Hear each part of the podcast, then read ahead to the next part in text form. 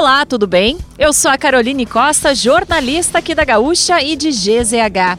Não conseguiu acompanhar as principais notícias desta quinta-feira, 13 de outubro, ou das últimas horas?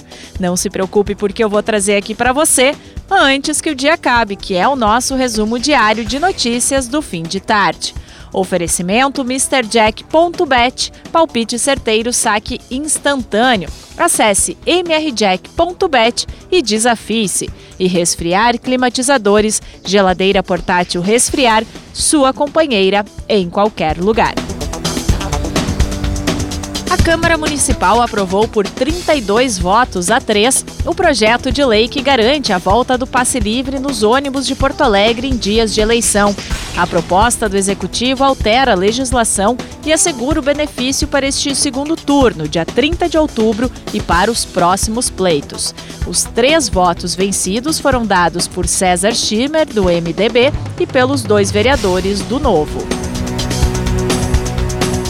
A Polícia Civil informou que a facção investigada por lavagem de dinheiro em uma operação feita há dois dias em 13 cidades do Rio Grande do Sul teria mais quatro postos de combustíveis no estado. Na última terça-feira, a polícia tinha provas de que oito postos de combustíveis já eram administrados pela facção. Conforme a investigação, pelo menos dois dos 12 estabelecimentos comerciais suspeitos em sete municípios estão fechados e o restante segue aberto. O grupo movimentou mais de 18 milhões de reais em apenas 24 meses. Em relação a bens, foram adquiridos 29 veículos de luxo como Porsche e Ferrari.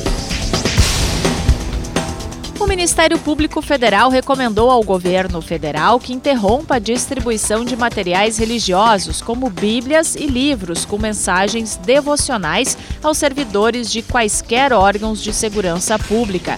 As recomendações resultaram de uma investigação instaurada no Rio Grande do Sul e no Rio de Janeiro, na qual foi possível apurar a distribuição de uma cartilha com orientações e sugestões de assistência espiritual para os servidores pela Polícia Rodoviária Federal e pela Secretaria Nacional de Segurança Pública, segundo o Ministério. As recomendações foram encaminhadas ao Secretário Nacional de Segurança Pública e ao Diretor-Geral da Polícia Rodoviária Federal. Para o Ministério Público, a iniciativa viola o artigo da Constituição Federal que determina a separação entre Estado e religiões. A elevação do rio Uruguai, causada pela chuva no noroeste do Rio Grande do Sul, e em Santa Catarina interrompeu travessias de quatro cidades gaúchas entre Brasil e Argentina. O transporte não está sendo feito desde a tarde passada em Porto Mauá, em Porto Xavier, em Porto Vera Cruz e em Tiradentes do Sul. Conforme a Defesa Civil da região, não há registro de famílias fora de casa. A Rádio Gaúcha promove amanhã às 8 e 10 da manhã debate entre os candidatos que disputam o segundo turno da eleição ao governo do Rio Grande do Sul, entre Onix Lorenzoni e Eduardo Leite. Por quase duas horas, os dois poderão confrontar ideias e propostas para o futuro do Estado. Também será possível acompanhar o encontro ao vivo em imagens em GZH, bem como pelas demais plataformas digitais e redes sociais vinculadas ao Grupo RBS.